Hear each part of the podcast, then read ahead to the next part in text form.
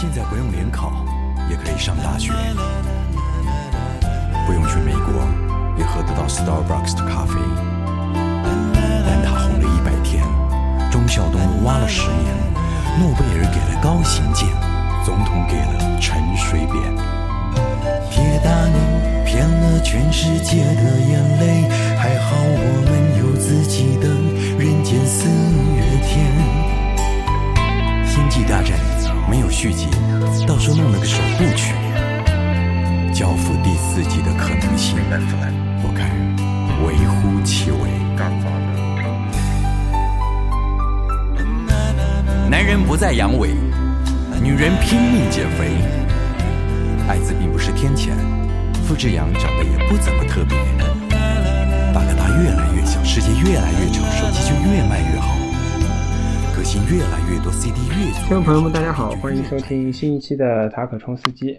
本来李广南风都是我一个人说，但今天我决定跟老 K 一起，在这个世界足坛发生比较大事件的今天啊，十一月二十六号录制的，今天是上帝带走了上帝之手马拉多纳，但是我们今天还是先聊聊中国足球有关的话题吧。好，大家好，我是老 K。这期节目的临时起意啊，是因为上两周吧，中甲联赛跟中超差不多时间前后完赛，北京人和队最终确定从中甲降级啊。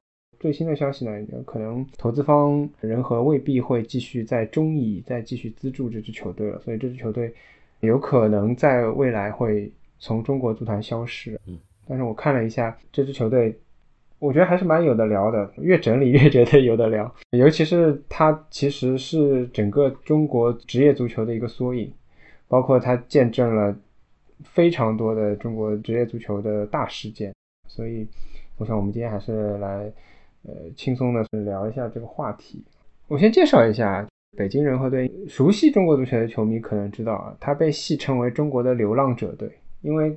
它最早的前身是一九九五年成立于上海的浦东队，嗯，一步步发展，历经了多年的冲击甲 A，当时是甲 A 嘛，在二零零一年作为上海中远，后来的上海国际冲甲成功之后，是曾经搬去了陕西，在西安，陕西浐灞，又从陕西搬迁到了贵州，改名为贵州仁和。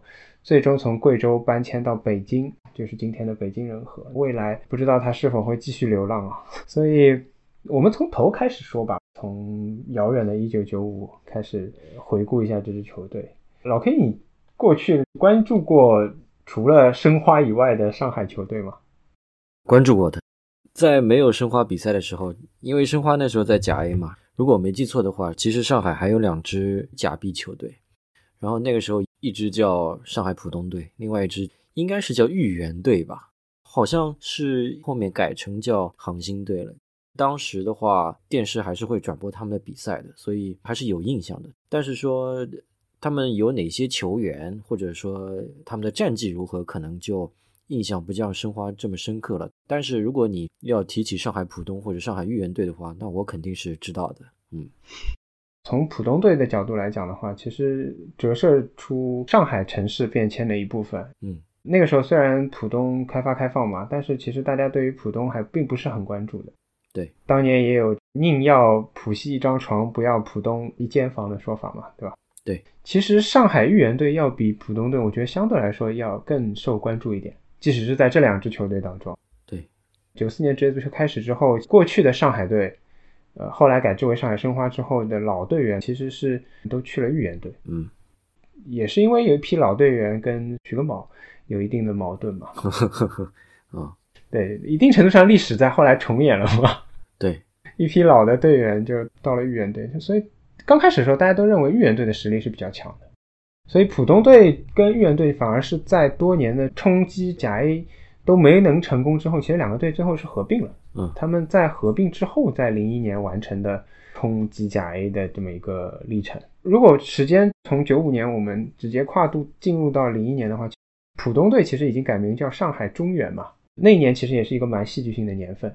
首先有最著名的假币五鼠嘛，我不知道你还记不记得这个事件啊？嗯，假币五鼠我还是记得的，踢假球嘛，好像有长春亚泰、江苏舜天，其他的我记不得了。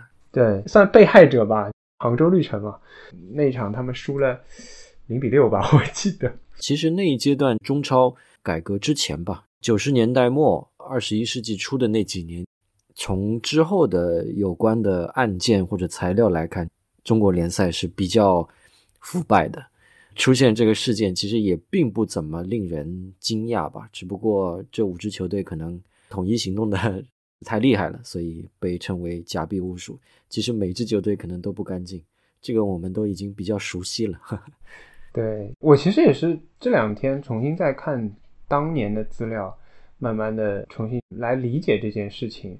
嗯，零零年到零四年，其实从当年看的话，是中国足球的一个高峰嘛。因为零二年打入了世界杯嘛，我觉得可以说非常讽刺的是，这个波峰，呃，恰恰是造就了这几年的混乱。零三年是末代甲 A 嘛，这件事情可能之后我们还会提到。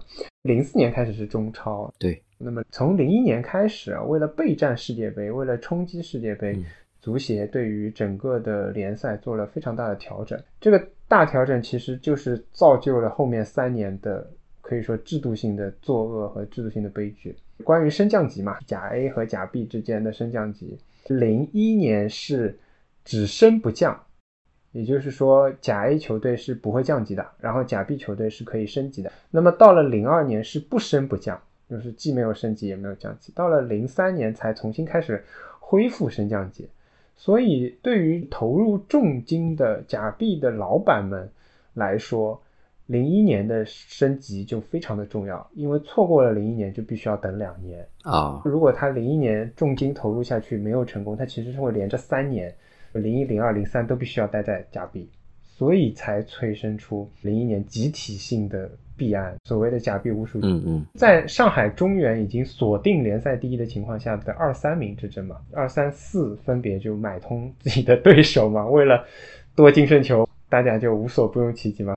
甚至因为联赛最后一轮嘛，大家同时开打的情况下，为了把自己的时间往后拉，以便知道对手的比分，比如说在球场上制造混乱啊，往后拖时间啊，然后下半场晚开场啊这样的手段，一场最终是零比五，一场最终是零比六嘛。那当然，最终零比六的那个队净胜球优势，嗯，可以升级嘛。在这种混乱当中，足协最终是取消了除了上海中远以外所有队的升级资格啊。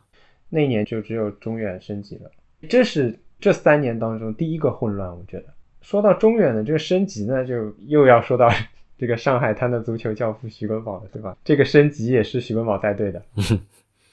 嗯，我自己回想起来，我觉得即使是站在零一年的那个角度，没有人能够想到零二年的上海足坛是那个样子的。大家这么多年，就像你刚刚讲的，都还是挺关注，包括豫园队啊，包括浦东队啊，包括我之前为什么问你那个问题，我自己还。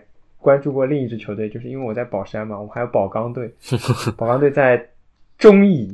如果那个年代看上海足球的话，其实宝钢队当年为申花贡献了三个非常重要的球员。谁啊？李成明、李寇成和霍志宇。哦哦，这三个人都是宝钢队出道的。宝钢队当年是要从乙级冲甲嘛，但三个主力被申花挖走之后就无法冲甲，最后那球队就解散了。啊。在带中远冲击甲 A 的时候，徐根宝说过，如果冲击甲 A 失败，他就从黄浦江上跳下去。后来就成功之后，我现在其实有点回忆不起来了，因为我蛮惊讶的。之后中远没有再续聘他做主教练，之后换了主教练，好像是一个法国人吧？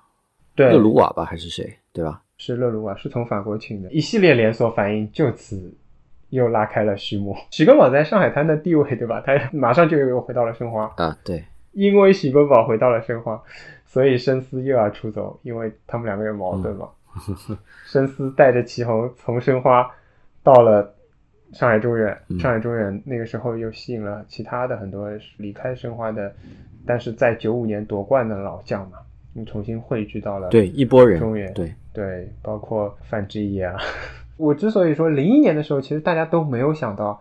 我也没有办法说到底是徐根宝的离队，重新回到申花推动了整个的这些转会，因为我相信俱乐部对于第二年的引援都是会有提前的一个准备的。嗯，还是说他们开始挖申花的老队员，才引起了整个上海德比的火药味。零二年这个联赛是不升不降的嘛？到了零三年，一方面是上海德比进入到了一个高潮，两支队。除了德比之外，在整个联赛的争夺也是非常激烈的嘛。嗯那一年又是甲 A 的最后一年嘛，零四年就改制成为中超嘛，对，所谓的末代甲 A 到现在为止可以算是一个比较大的弊案嘛，就在那一年。对，申花的两颗星变成了一颗星。哎，那几年的德比都是被国际压着打。那一年在最终争冠的时候，还是蛮解气的嘛。那场球是四比一嘛，张玉宁帽子戏法击败了上海国际，但是最终证明是假球嘛。嗯，陆俊收受贿赂之后，偏帮申花嘛。对，其实冠军的争夺其实延续到了联赛的最后一轮嘛。联赛最后一轮其实呃有另外一个事件，重庆队他要输球才能保级，这是中国足协的无数个昏招中的又一个昏招吧。刚刚讲到的这个零二年联赛不升不降，所以零三年的降级呢，它是积分制的，它不是按照零三年的排名直接来定降级球队的，把零二年的联赛排名按照不是积分啊，就是按照排名乘以零点五，然后再去加上零三年的联赛的排名，得出最终的一个总的排名。啊，那在这种情况下，重庆必须要输给最后一轮他的对手，这样的话，他的这个对手的排名会在零三年上升嘛，那么就可以把他的保级对手的排名往下压一位，那么这样的话，重庆才可以保级成功。所以，为什么最终末代甲 A 会有这个弊案？很大的一个原因也是因为足协参与在里面嘛。足协主席南勇从中斡旋嘛，要求上海国际输给天津队，天津队赢球，这样的话才不会造成重庆队在输球的情况下保级。天津队其实找过上海国际，当时是中远集团嘛，中远集团不同意嘛，但是最终就是通过足协主席的斡旋，找了几个球员嘛，深思齐红，包括江津，那最后他们都 坐牢了嘛，还有这么一个渊源。嗯说了这么多，为什么要把这一层的渊源再介绍一下？其实我觉得很大程度上，零三年的这个事件，最终其实促成了当年的上海国际、现在的北京人和流浪的开始。在那之后，中远开始逐渐减少投入嘛，不再买大牌球员，嗯，甚至于股权也开始转让。最终在大家都对投资足球没有兴趣的情况下，他们从上海搬到了陕西嘛。你介绍了从上海浦东到中原，然后到国际，然后国际又搬到陕西去。其实有一个节点是非常重要的，就是从上海搬迁出去。刚才你也提到，在中国队冲击世界杯前后的那一两年，其实足协做了很多严重违背足球规律的事情，比如说全世界应该来讲，没有一个国家的联赛在正常情况下。因为冲击世界杯当然属于一个正常情况，它不是说什么疫情或者说遇到了什么突发的情况去取消升降级。如果是取消升降级的话，那联赛几乎是失去了一半的意义，竞争性就大大削弱了。浦东、中远、国际从他们的命运轨迹来看，足协一系列违背足球规律的决定，我们不能说是直接导致了一个球队的所有遭遇，但是因为这是一环扣一环的嘛，这是一个非常关键的节点。也就是说，一个联赛如果管理者他不专业，那么它所造成的整体的环境，就可能势必会对其中的球队产生这样或者那样的影响。有些可能是打假球，有些可能是投资人不愿意再投资了，心灰意冷。包括以前绿城，包括王健林都说过这样的话，或者做过这样的事情。其实还是反映出足协作为一个联赛的组织和管理者当时的不职业之处所造成的大环境的混乱，这是一个非常重要的原因。包括前两年，因为申花也有搬迁的传闻嘛，这些时代是还允许搬。我看了一下，好像说现在的规定是中超和中甲是不允许异地交易的，球队是不允许搬迁的。不允许搬迁啊！那如果待不下去了怎么办？成本太高了怎么办？或者没人投资？只有解散。哦，好吧，如果没有人接手，就只有解散。其实也是蛮唏嘘的。你说到底是流浪好还是解散好？今年北京人和降级，其实他们搬迁到北京，也未必是个明智之举。当然，很多人也不理解为什么他会搬到北京。包括陕西啊，包括贵州啊，足球氛围要更好的。非常好。对，因为北京已经有国安了嘛，再来一支实力并不是非常强的球队的话，一个城市有一支强队，那势必稍微弱一点的球队受到的注意力跟支持度，那肯定是不一样的。在北京还是没有第二支球队可以跟国安像申花跟上港一样。对，而且上港毕竟也是上海成长起来的球队嘛。对对对，从根宝基地走出来，他一直以来都是在上海。孵化的这么一个球队，在这种情况下，他在上海的球迷认可度甚至都可能有问题。那更不要说你是搬迁到北京的一支球队，对，完全是外来的球队。我问过北京的同学，他都不知道北京人和降级了。我觉得北京人可能完全不关注吧。相反，我们反而来讲这支球队，可能一定程度上更有感情一点，因为他在上海待了特别多的年份嘛，十多年都在上海。追溯起来，他还是有这么一个渊源。陕西其实好像自从陕西浐灞搬迁了之后，顶级联赛的球队是肯定没有了。对，我记得之前陕西秦之水啊，我记得是有新闻的，在西安，但凡有支球队，哪怕他是中乙，都可以吸引到四五万人到场观看。对，球势非常好。他们是非常渴望有一支球队，然后大家周末可以去为他加油鼓劲。但是可惜这么多年都没有一支稳定的球队，而且陕西一直以来都还是国内一支劲旅嘛，通常是西北狼嘛。对，包括后来搬到贵州也是一样嘛。西南也一直缺乏球队。你想，全国三十一个省市自治区，但是中超只有十六支球队，也就是说一半的省份是没有中超球队的，所以。对这个省份来讲，其实是一个蛮宝贵的资源。至少对这个省份的体育工作来说，它是一张名片，是这样的。很多省份还有好几支球队啊，像上海德比、广州德比这样的，深圳、广州，那这样的话就占掉三个球队了，最多的时候，包括青岛和山东鲁能，对吧？一个省份都是不止一支球队的，这就可以。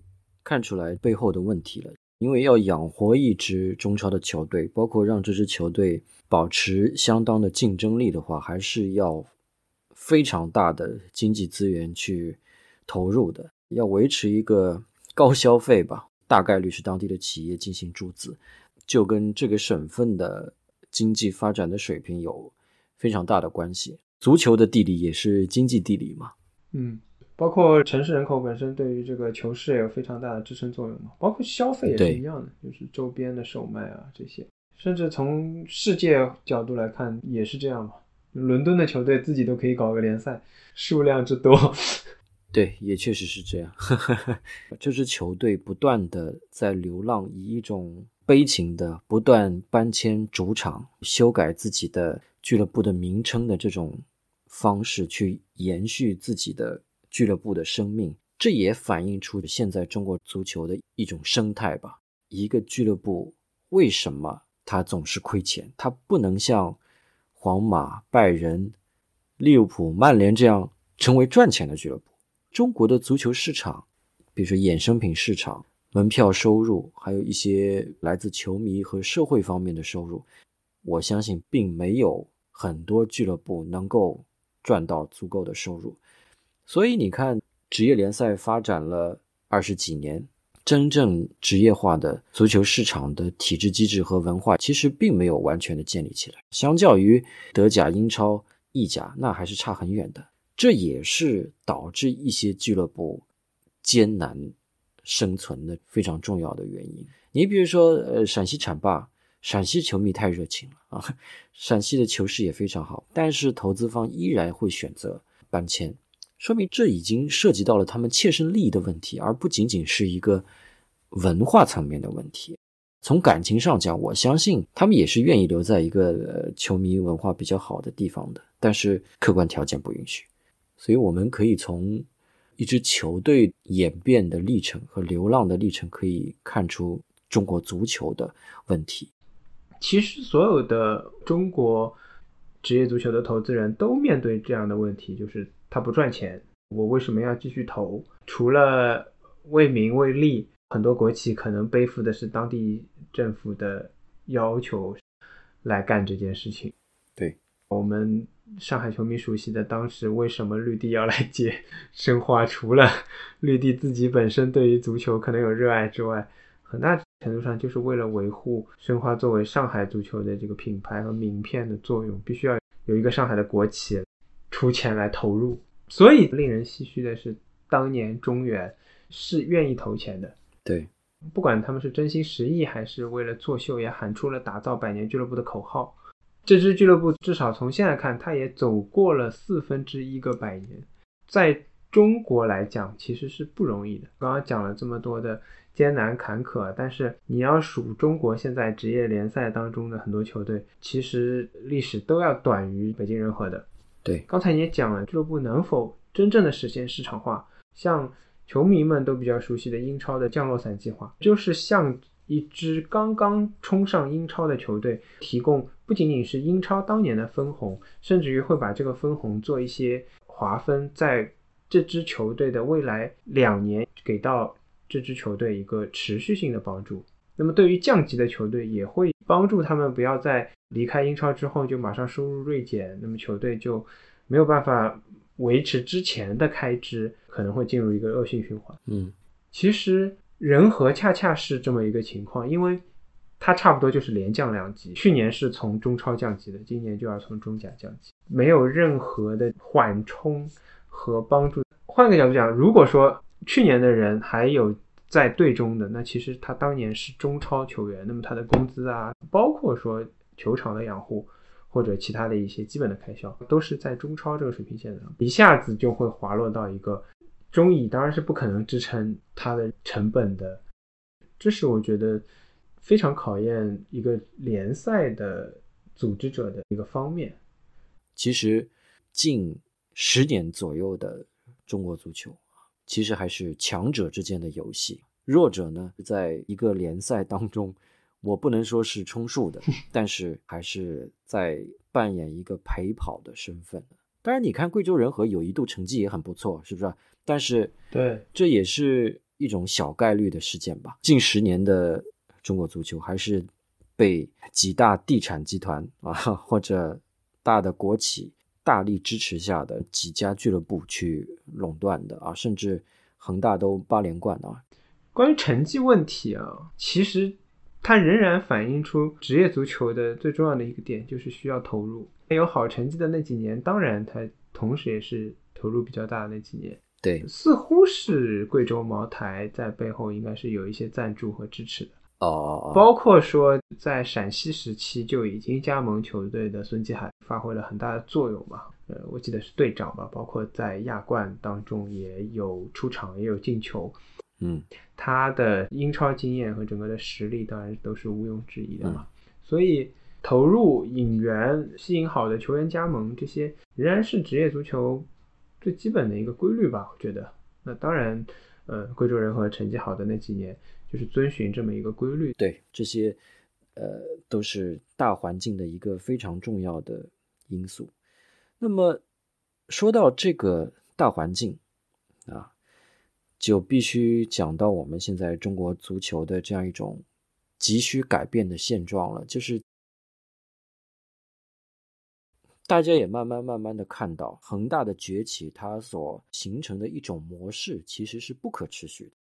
其实许家印是做了一笔很好的生意啊，在恒大还是在低级别联赛的时候，从现在的角度来看，就花了相对比较低廉的价钱，聚集了一批很优秀的球员。这支球队冲超成功之后，他所发展出来的这种高薪的模式，催生了全中国足球运动员薪水的泡沫。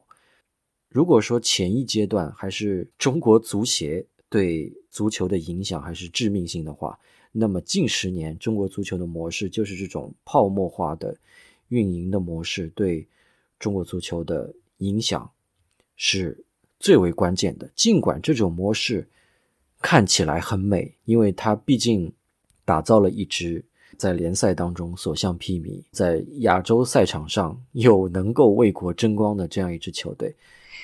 但你要知道，这种模式一定是不可持续的，所有泡沫都会破裂，这是真理。只不过是它突然破裂，还是慢慢的破裂而已。所以，当我们现在在讨论这个问题的时候，贵州人和也好，北京人和也好，陕西浐灞也好，其实都是在这种高投入、低回报、不可持续的状态之下所造成的这样一种流浪和落魄的状态。那这种不可持续的状态，恰恰是中国足球近十年所要解决的问题。前两天足协又开会了，国内球员要限薪，从一千万降到五百万。所以我们看到了一个挺令人感到悲观的情形。当大家对足球有热情的时候，可能足协的管理水平不太好。现在足协当然还是有一些昏招，是吧？确实是在不断的努力，管班分离也好，慢慢慢慢的在提升自己的管理水平。但是在整个足球的市场，正常的机制被扭曲了，所以中国足球解决了第一个问题之后，又迅速的面临到第二个问题。这种模式是不可持续的，但是未来会怎样，谁都不知道。我现在是感觉会慢慢慢慢的回到国内足球的大循环吧，就是国内国外双循环，但是国内足球的大循环 会慢慢慢慢的把注意力收敛到俱乐部本身。如果说回到北京人和这么一支流浪的俱乐部，嗯，其实最重要的是两点嘛，一是它从九五年成立到现在，其实见证了中国职业足球的一个发展。它的沉浮恰好也是那几年中国足球发展和沉浮的那几年。对。二呢，它不断的搬迁，其实也反映出中国职业足球的一个艰难。对。到现在为止，基本上就只剩下上海申花和北京国安两支球队，一是没有降过级，二是几乎没有改过名，都是只能说几乎，其实都淡淡的打上了企业的名字。对，就是部分的改的名。北京国安叫北京中赫国安嘛，现在。对。因为这两天大家都在热议的中国足协要推出球队的名称中性化的问题，我不知道这个问题你怎么看？因为我觉得好像除了足球，篮球也有同样的问题，名称不够中性化。这个中性化其实是全世界足球文化的一个非常重要的部分。世界著名的球队几乎没有用企业名称冠名的。因为企业名称它很难形成一种足球文化的氛围。大多数世界知名的足球队，它既有自己的特色，但是主体还是地名，这是有它的历史渊源在的。这一个社区、一个地区慢慢慢慢形成一支球队，然后形成一个文化。这个文化相对来说，在球迷和球队的群体里面固定下来，那么球队的名称也就固定下来了。中国足球的足球队的冠名呢？相对来说是另外一种模式，因为我们在职业化之初就采取了企业冠名的模式，企业冠足球队的名还是一个非常有效的做广告的方式。包括恒大也是，在广州恒大之前，你几乎不太知道恒大有什么著名的楼盘。我相信恒大还是通过足球赚了非常多的钱的，尽管这个俱乐部可能一直在赤字，但是现在的矛盾就在于，既无法通过这种。企业冠名广告的效应像之前那样赚到钱，或者像恒大那样赚到钱。另一方面，我们也渴望像欧洲的大的俱乐部去学习他们的文化，所以中性化这个命题才一直被提出来。可能世界著名的俱乐部大概也只有什么莱比锡红牛才有用企业或者说一个品牌的名字去冠名的。红牛有冠名的狂热，我觉得，对，他是冠名狂人，什么都要冠名。F 一啊，有两支队，其实足球也有两支队嘛，莱比锡红牛和那个萨尔兹堡红牛都是他的嘛。对，可能是因为后起之秀，因为红牛搞足球也是后起嘛，历史比较短呢，就会有这方面的想法。日本，我刚刚想了半天，但好像没有想到。但我想补充的就是韩国，对，也有，也有。像浦项制铁、水源三星，不知道 K 联赛它是什么时候开始的？韩国的那个时间段，可能类似于我们的九十年代初的这种发展阶段。企业急需通过这种冠名来打响自己的名号，这是可以理解的。现在我们所面临的问题是一方面要中性化，我当然是支持的；另一方面，有一些老牌的俱乐部 就会遇到的一些尴尬，它的品牌。原先是一个企业，现在这个企业它并不投资这个俱乐部，但它依然是一个企业的名称。就像今天 申花那个新闻官说的，申花它不是绿地旗下的企业，这是对的。但是你依然可以看到什么复旦申花的什么热水器啊，什么空气净化器，对，申花热水器还是在的。所以它确确实实是企业化的，只不过这个企业跟这个俱乐部已经没有什么利害关系了。那在这种情况下，要不要保留？那恒大呢，肯定就是不能保留了，上港也不能保留了。恒大可以考虑恢复他们原来那个广州华南虎，还是挺有气势。所以现在有知名度的这种企业俱乐部，它已经完全不能保留了。只要你历史不够悠久的话，就完全不能保留了。我不知道许家印愿不愿意 这样做。如果广州恒大不叫广州恒大的话，他还愿不愿意继续投资？我们现在讨论问题就是申花、国安这种，它有没有必要被改掉？如果我是国安球迷、申花球迷，那当然是不愿意，因为这个文化已经形成了嘛。要推行俱乐部名称中心化，就是要。建造一种文化嘛，现在这个文化已经形成了，你还要去重新推导一次，那我觉得确实是没有必要。但是最尴尬的就是上港跟恒大这种问题，已经有一些文化的一点点积淀了，但还是面临着，但，面临着这个中心化的命运。嗯，对，差不多今天就是这些絮絮叨叨的，我也不知道大家会不会觉得无聊。毕竟中国足球，你说它。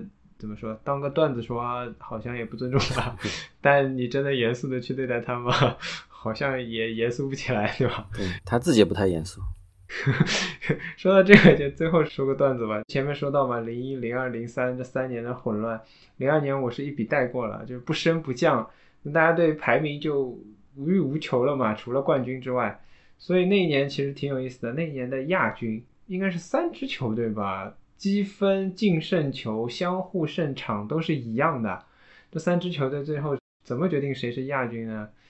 大家到北京在足协的办公室里抽了一下扑克牌，抽签是吧？谁大谁亚军。所以他的确自己也不太严肃。对，所以真的是很荒谬。什么严世铎啊，什么这足足协主南勇啊，这真的是他们可能政治压力比较大吧。最后的这个 BGM 没法放音乐了，只能放范志毅那个一届一届换了多少个足球协会主席，脸都不要了。嗯，我们还是希望，如果有机会的话，北京人和能够继续他在中国职业足球的这么一个历程吧。对，现在算是段子了。如果未来降到中乙的话，中乙是允许搬迁的，不像中甲和中超，所以他又可以搬了。然后中性化改名也帮他想好了嘛，到哪儿就叫流浪者。嗯，不错。嗯，如果最终能够保留下来的话，因为老板其实还是蛮有钱的嘛，老板同时还拥有了这个英冠雷丁队。可以。如果有机会的话，希望还是能够看到他吧。最后再补充一点，这十年的中国足球，中超可能在聚光灯下，中乙、中甲有很多球队都是不断的在面临解散。它的这个升降级也非常的不连续，嗯，比如说，其实上海申鑫也碰到过一年中甲其实是降级了，嗯，然后呢，中甲当中有球队因为欠薪被强制解散了，所以申鑫又递补又重新回到了中甲，所以它这个降级又没有实现，这样的情况有很多，包括说北京人和面对这个情况嘛，很多球队如果降到中乙，他可能就直接解散，他就消失了，所以。不管怎么样，看球还是关注这些方面，还是希望这个市场能够支撑着这些球队和投资人们继续走下去吧。今天就说这些，嗯，好，嗯，拜拜，好，拜拜。职能部门，职能部门一一届一届一届换了多少个足球协会主席了？改过不了，换汤不换药啊！中国足球现在什么水平？再下去我要输越南了。咦泰国队输完输越南，再输缅甸。现在没人输了。另一方面来说，中国队是备战2018世界杯最早的一队。你我已经说了，你像这样的比赛本身就没有打好基础，你能跟我保证在一七年或者一六年这样关键的比赛他能能赢啊？务实一点，我缺的什么？我把自己战术打法、足球的这个理念先搞懂。在合肥输个一比五，你倒告诉我怎么解释呢？脸都不要了。find out if she talks. But the post office has been stolen and the mailbox is locked. Oh, mama, this might be the end. I'm stuck inside a mobile with the Memphis blues again. 我们节目现在可以在小宇宙、Spotify、Apple Podcast、Google Podcast、Pocket Cast 等平台听到。如果您使用泛用型播客，可以输入节目简介中的 feed 地址来进行订阅。如果你都听到这个位置了，我猜想你应该对这期节目还是比较有兴趣的。关于节目内容有任何想说的话，可以在小宇宙给我们评论。欢迎将我们的节目转发到天涯海角，让我们的节目被更多人听到。谢谢您的支持。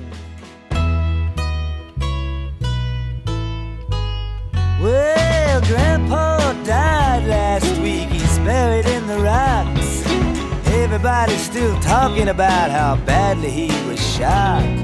And me, I expected it. I saw he lost control when he built a fire on Main Street and filled it full of holes. Oh, mama, this might be the end. I'm stuck inside a mobile with the Memphis Blues again.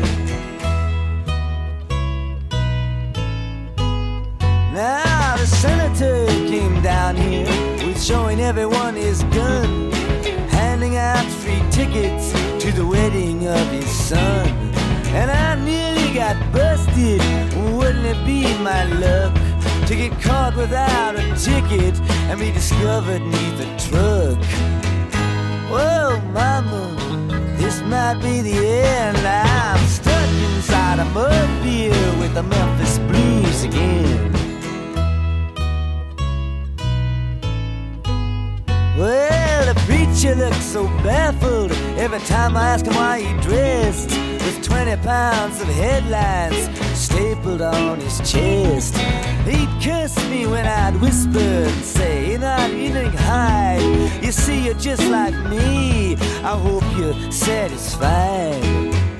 Oh, mama, this might be the end. I'm stuck inside a mobile, Nashville blues again. Ah, the rain man gave me two cures and he said jump right in. One was Texas medicine, the other was railroad gin. And like a fool, I mixed them and it strangled up my mind. And now people just get uglier and I have no sense of time. Oh, mama, I just need a friend. Stuck inside a mobile with the Memphis blues again.